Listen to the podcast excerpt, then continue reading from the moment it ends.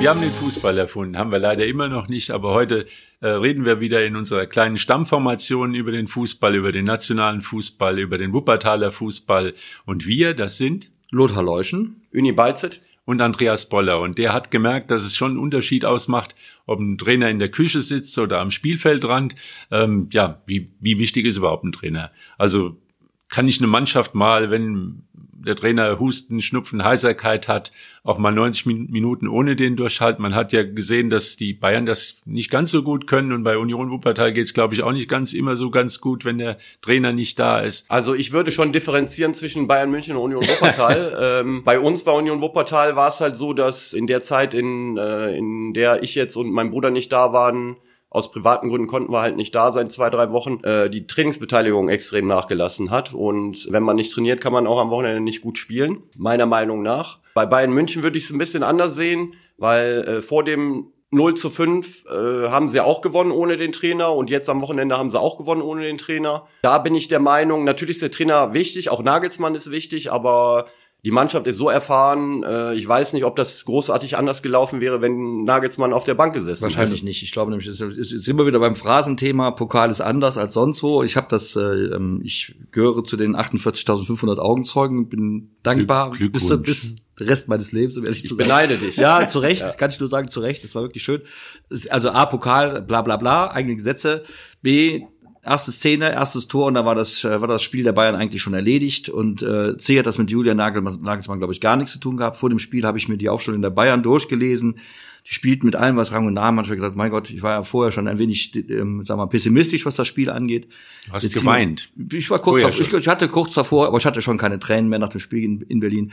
Also ich habe schon gedacht, die kriegen die Hucke voll, dass die Heide kracht, wenn, die, wenn man sieht, was die da so haben. Und dann war es eben ganz anders, weil der erste Impuls ist eben nach 70 Sekunden 1-0, ganze, dann wird das Spiel, das wirst du als Trainer besser wissen als ich, vollkommen neu sortiert, weil es einfach zu früh ist im Gegentor und das haben die Bayern überhaupt nicht verkraftet. Und fortan war es ein wunderschönes Spiel, weil die Bayern den Gladbachern den Gefallen geta getan haben, nicht richtig zu verteidigen. Das war sehr schön. Hätte doch so und- weitergehen können. Und Veto, Uni. Ein Trainer, der ist auch in der Lage, nach einem 0 zu 1, nach einem 0 zu 2 umzustellen. Das heißt, manchmal ist ja gar nicht, dass er jetzt den großen Riesenplan hat und umstellt. Aber er löst eine Reaktion von der Gegenmannschaft aus. Die Gegenmannschaft verliert oder gibt ihr Erfolgsrezept vielleicht aus, um wieder auf Julian Nagelsmanns Geniestreiche zu reagieren. Ja, aber der war doch nicht weg, der war doch dabei, der war nur nicht da. Der hat doch in der Küche gesessen, haben wir doch gelesen überall und hat dann eben dauernd telefoniert mit Ich, Topmöller. ich gebe dir irgendwo recht. Also ähm, wenn Nagelsmann dabei gewesen wäre, hätte er vielleicht äh, früher einschreiten können, sage ich mal. Aber trotzdem, auch Nagelsmann hätte die individuellen Fehler von äh, Upamecano nicht verhindert und hätte auch nicht verhindert, dass Gladbach nach dem frühen 1-0 sich so in Rausch, äh, Rausch spielt. Also und wenn man bedenkt, bei Bayern München spielt Manuel Neuer Weltmeister, Goretzka, Kimmich, äh, äh, Müller. Ich glaube, Lewandowski. auch Nagelsmann, na, Lewandowski, auch Nagelsmann hätte in dem Spiel, glaube ich, nicht äh, viel verändert. Aber äh, ich bin trotzdem der Meinung, der Trainer ist definitiv wichtig. Also da, da brauchen wir nicht drüber zu reden. Äh, aber in dem Spiel, glaube ich, hätte sich nicht viel verändert. Nur, ich sag mal, jetzt kommen wir wieder auf Union. Ja. Egal wie weit jetzt diese Spanne Ja. jetzt gespannt wird, aber ihr habt auch in zwei Spielen jeweils vier Gegentore ge- bekommen. Also hat das vielleicht da was mit zu tun, dass so ein Trainer dann, was er tun kann, ist Stabilität herstellen. Also eine Mannschaft, die äh, auseinanderfällt, denen einfach so die Impulse geben, dass es eben dieses Auseinanderfallen verhindert. Also bei Union gebe ich dir absolut recht. Das hat auch nichts mit meiner Person zu tun. Das gilt für jeden anderen Trainer in der Kreisliga A oder der Bezirksliga auch. Äh, aber Union Wuppertal ist nicht Bayern München. Also Bayern München ist so eine Maschine, äh, da hat man manchmal schon das Gefühl, da muss gar kein Trainer in bestimmten Spielen draußen sitzen, damit das so läuft, wie es läuft. Ja, Union Wuppertal ist Kreisliga A und da ist es halt so, wenn der Trainer an der Seite ist und ist irgendwo Respektperson und ähm, die Spieler merken, dass der Trainer auch einen Plan hat, dann ist es meiner Meinung nach noch wichtiger als bei Bayern München. Also Zumal es ja vorher in den Spielen war der Nagelsmann ja auch schon verschnupft und da haben sie gewonnen. Gewonnen, nicht- jetzt am Wochenende haben sie Und auch auch gespielt wie ja. Maschinen und die, da muss man ja auch mal, das war eine Ausnahme, die, also gut, in Berlin am, am, Sam, am Samstag war auch nicht so souverän, wie es am Ende aussah, aber das ist schon eine sehr, sehr gute Mannschaft und die, die wird es, sollte es eigentlich auch ohne Trainer können. Also da haben ein paar andere Dinge eine Rolle gespielt. Außerdem ist ja nicht, so ein Trainer, die werden ja heute nicht mehr einzeln gekauft, sondern immer en bloc. Die bringen ja gleich eine ganze Entourage mit, die auch noch Trainer ist, die dann der Videotrainer sind und der Balleinpumptrainer und der Trikotverteiltrainer und was weiß ich, was die für Trainer haben. Die sind nie alleine und immer und immer im, im Auftrag ihres Chefs unterwegs.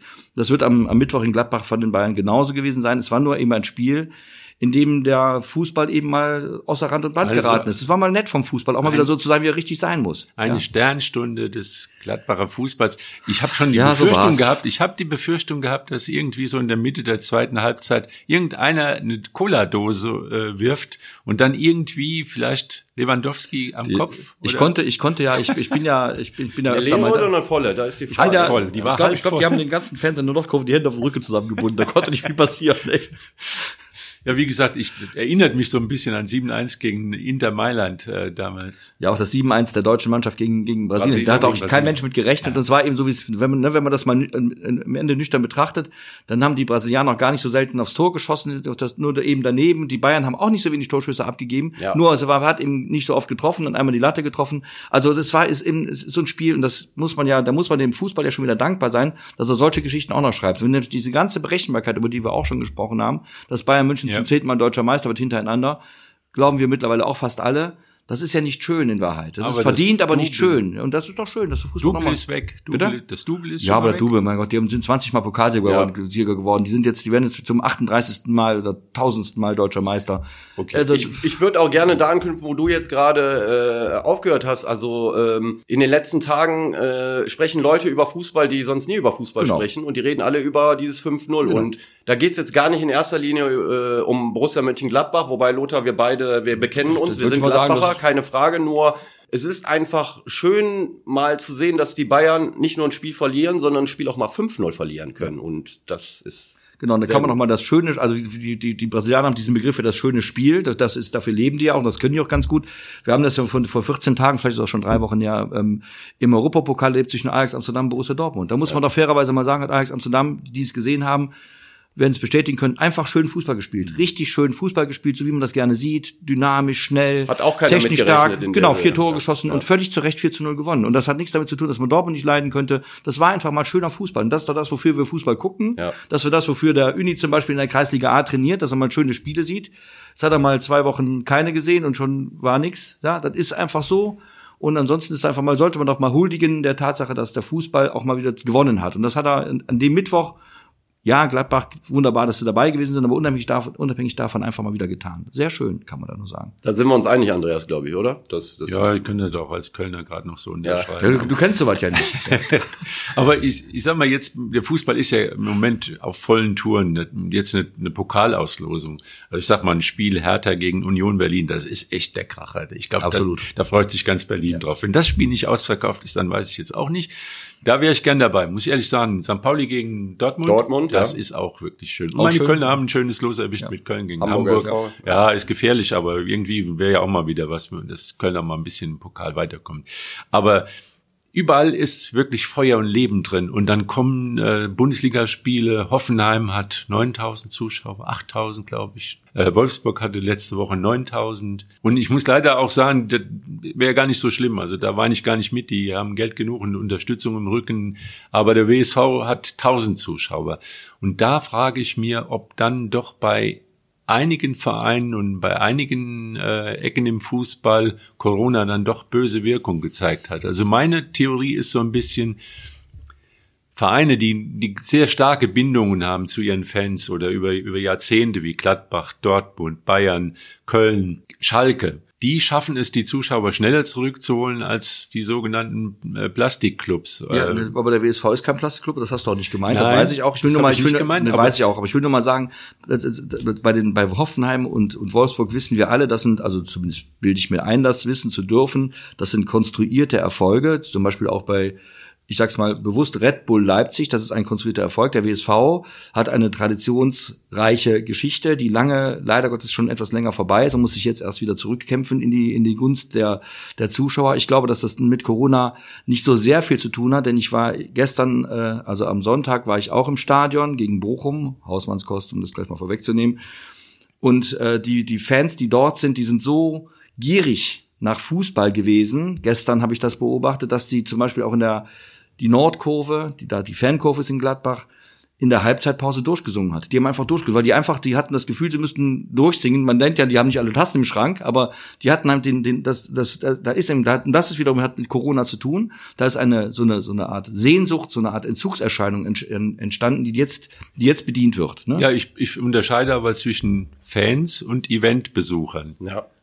Also in, in, in Hoffenheim oder Wolfsburg ist über Jahre denke ich, sind das auch viele, die von auswärts äh, zu den Spielen werden auch von den Konzernen eingeladen, von SAP, Geschäftsleute, die, äh, ich sag mal, auch der Leipzig, Kern, Leipzig hat ja, glaube ich, auch diese Probleme, was Zuschauer angeht, so viel ich weiß. Die Le Leverkusen immer schon, Leverkusen. selbst Leverkusen, 30.000 ja, Zuschauerstadion. Ja, da weiß ich relativ genau, dass da viele Karten auch in den freien, hm. den Verkauf will ich gar nicht sagen, ins freie Verschenken gehen. Aber da gibt's so. noch Abstufungen. Ja, ja ein bisschen ich. schon. Ja. Aber also für mich ist Wolfsburg, also bevor der VW-Konzern eingestiegen ist, war das so eine klassische Zweitligamannschaft. Genau. Hat auch da in der WSV-Zeiten gespielt. WSV ist ein großer Unterschied. Beim WSV ist die Problematik, dass die Tradition oder die Fanbindung über Jahre unterbrochen war. Also 80er Jahre Oberliga, da hatten die nur 1000 ja. Zuschauer.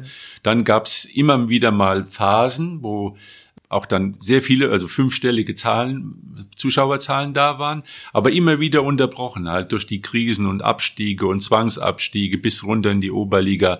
Und da fehlt so dieses gewachsene ja, genau. Fanpublikum. Genau, das fehlt da.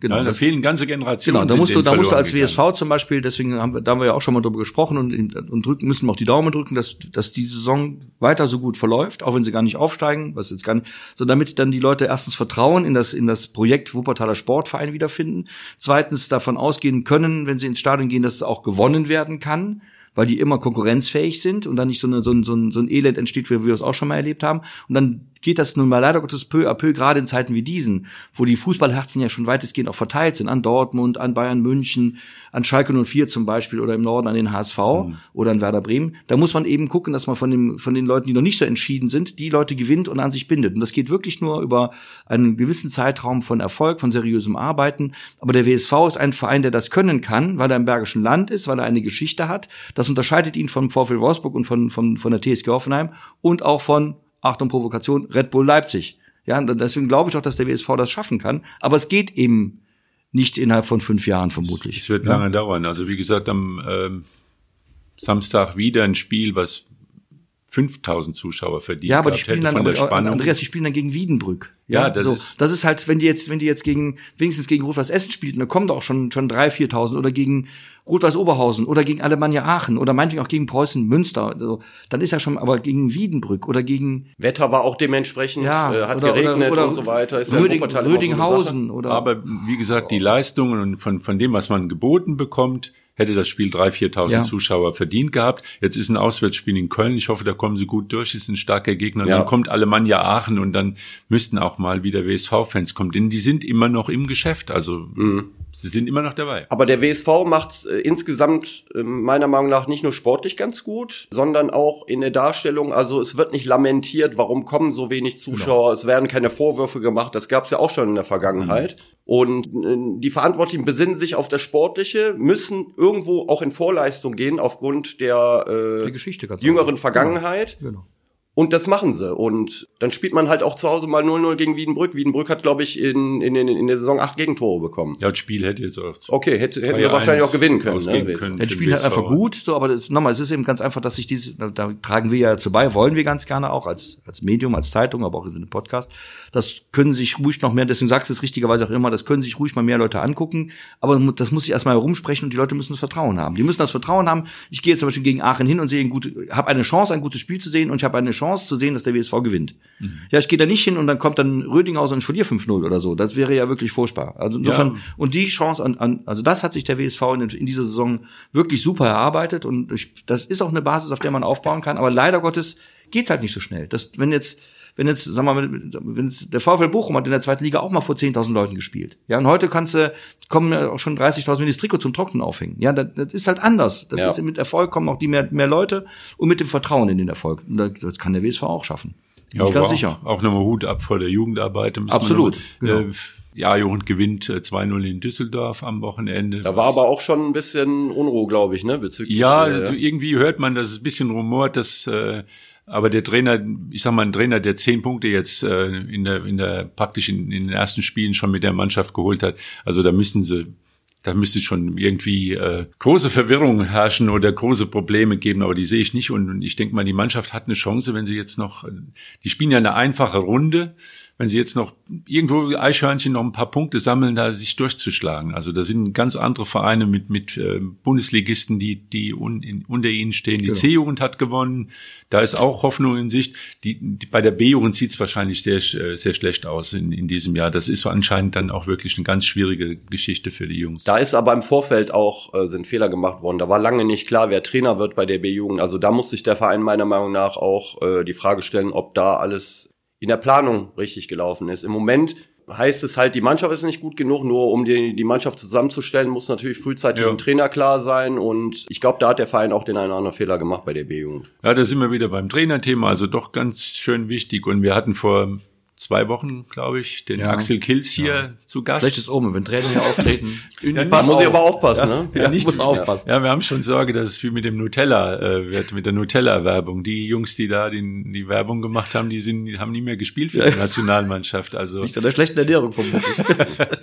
also nein, das ist äh, tut uns leid. Also da ist äh, offensichtlich ist hat es wohl beim CSC dann auch Probleme gegeben zwischen Mannschaft und, und Trainer, dass sie nicht, weil sie jetzt menschlich, aber sie sind sich nicht einig geworden, wie, glaube ich, wie sie spielen wollen. Ob sie, es gibt da nur zwei, zwei große Philosophien. Entweder ich habe den versucht, das Spiel zu machen, äh, einen Ball zu halten, Ballbesitz, Fußball oder halt eben Pressing gegen Konter, und da die Frage ist, welchen Kader hast du zur Verfügung? Äh, welche Kader haben die Gegner zur Verfügung? Also danach würde ich äh, immer als Trainer versuchen, äh, die Marschroute festzulegen.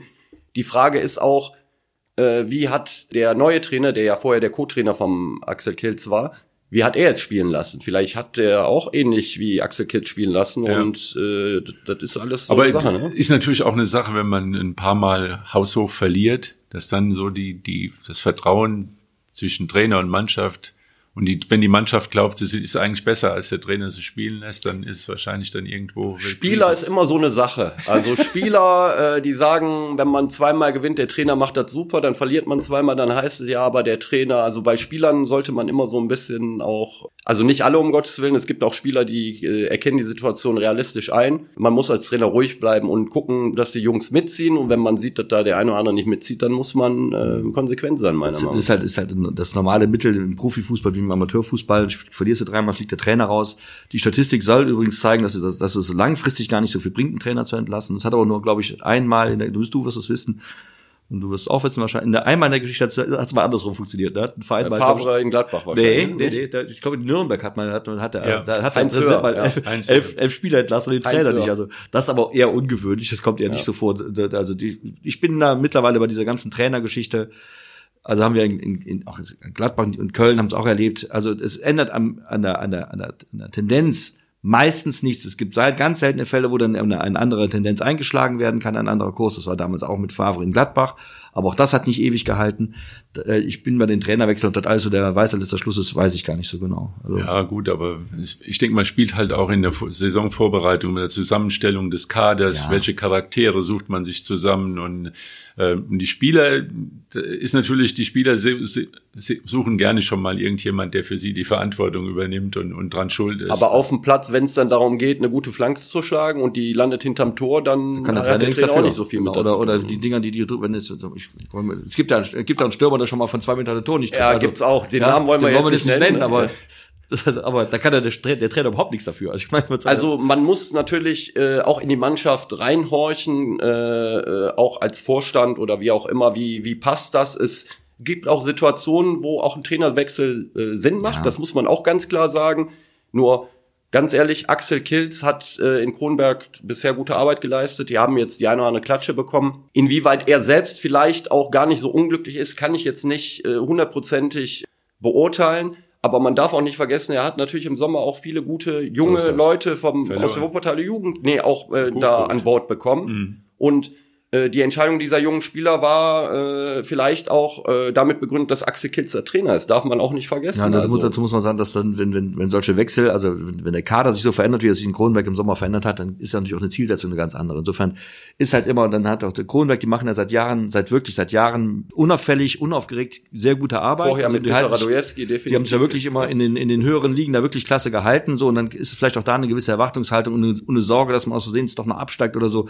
Ist halt ein bisschen schade, finde ich doch. Also ich habe ja den Axel Kilz jetzt hier so kennengelernt und fand es, äh, ich fand ihn ganz War nett. super, aber das fand ich auch. Also- gut, ich, ne, Ja. ist halt leider so in dem, in dem komischen Geschäft, ne. Ja, und wie gesagt, dass die Spieler dann auch ihren Anteil an Niederlagen haben, sieht man leider auch in der Kreisliga in, an diesem Wochenende. Es sind zwei Spiele abgebrochen worden. Ich denke mal, jede, jeweils hat der Schiedsrichter dann irgendwie die Notbremse gezogen und ein bisschen kurios ist dann schon, wenn ähm, bei Jugoslawia dann der, der vierte Spieler vom Platz fliegt, also und dann praktisch danach das Spiel abgebrochen wird. Aber man darf normalerweise mit sieben noch spielen, aber Genau. vielleicht ist äh, danach noch was passiert. Ja, vielleicht hat der Schiedsrichter sich da, da auch bedroht gefühlt. Also so viel ich weiß, ähm, da hat Beinburg 2-0 geführt. Jugos hat mit äh, zwei Mann weniger ausgeglichen.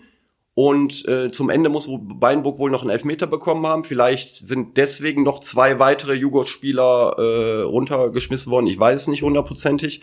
Und dann hat der Schiedsrichter abgebrochen. Also, äh, aber ist nicht schön. Also von vier Spielen in der Kreisliga A sind zwei abgebrochen worden. Das ist natürlich äh, nicht. Ja, das- wir kommen der alten Statistik, die, die besagt, äh, in den Kreisligen 150 äh, rote Karten in einer Saison kommen dann halt doch wieder näher, gell? Ja, das, das, ja, das ist dann, äh, wer selbst in der Kreisliga gespielt hat, bei mir ist es auch schon 30 Jahre her oder 35, das ist auch schon manchmal eine andere Stimmung. Das ist, da ist schon ein bisschen, das, da, da ist so, so, die, diese, diese, die, das ist der Ehrgeiz ein bisschen übertrieben. Man muss ja mal gucken, da, da spielen dann Leute, in den, bei euch natürlich nicht bei Union, weiß ich ganz genau, nur drahtige, schlanke, aber es gibt auch Ja, Leute, die sind ein bisschen geht so. übergewichtig, das, die sind gar nicht so fit und wollen trotzdem mitspielen. Dann kommt man eben mal in Sekündchen zu spät und trifft ein Gegenspiel und dann geht's lohnt, dann, geht- dann, dann Zustände wie im alten Rom und dann so und ich ich verstehe also auch im Nachhinein ich habe das äh, als als Spieler selbst miterlebt mal dann und wann ähm, man versteht's nicht also wie Ja. wie die Leute dann die ganz nett sind so die Kontenance verlieren können man glaub, versteht's da, nicht Da kommen wir wieder zu, zu unserer Anfangsthese. Ich glaube, da ist einfach der Trainer auch mit der entscheidende Mann, der den Leuten sagt, hier, wo sind die, wo die Grenzen sind. Also wenn man intern schon mal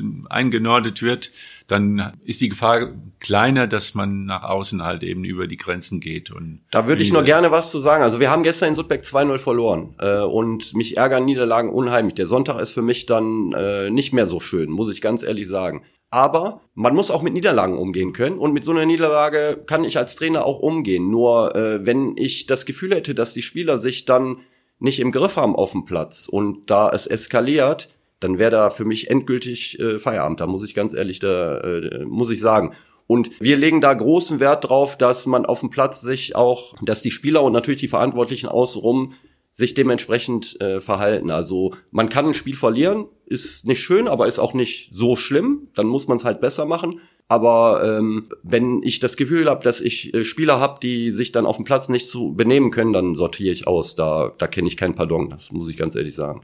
Ja, und dann kommen wir jetzt zum Abschluss nochmal ein Lob an die Bayern. Die haben 0-5 verloren, haben nicht gebissen und getreten und haben auch nicht Nee, und haben einfach mal gesagt, so jetzt sind die anderen mal gestern besser, kommt leider oft, oft genug nicht. äh, ja nicht aber ein bisschen ein bisschen vor. ein bisschen also muss man sagen das war natürlich am Ende dann wieder die Reaktion die man von Bayern München eigentlich so erwartet hätte da hätte ich auch wenn ich jetzt tippen würde was ich nicht tue darauf gesetzt ja Union hat Pech gehabt. Ja, die, Ja. So, ich wollte gerade sagen, so groß, also so, so groß war der Abstand denn doch nicht, so dass die dann plötzlich so 3-0 zurücklagen waren. Ne? Also nee, so ich meinte jetzt auch äh, Pech gehabt, weil, weil Bayern ein paar Tage vorher 5-0 verloren Ja, das stimmt, Also aber, das, der, aber der äh, Abstand war auch nicht so groß. Ne? Das, das, der Nee, Spiel das drückt eine. Über- das, das Ergebnis drückt eine Überlegenheit aus, die es so nicht gegeben hat. So, was man sieht, ist, dass die Bayern eben, dass dieses, das, das kann man eben nicht rauswaschen. Das war echt ein Schock. Die waren standen unter Schock und das taten sie drei Tage immer noch. Und als, als Klapperer sage ich mal, auch mal schön. Ja, und jetzt geht's diese Woche wieder mit Champions League los, nächste Woche Bundesliga und dann kommt wieder die Nationalmannschaftspause und wir schleichen uns jetzt raus mit unserer kleinen Champions League Hymne. Die hat, äh, wer es noch nicht weiß, ein, ein Bonner Musiktüftler, der heißt Hardy Holte, komponiert für uns. Und damit gehen wir wieder raus und man ist so ein ganz kleiner Vorgeschmack auf die Champions League am Dienstag und Mittwoch. Tschüss.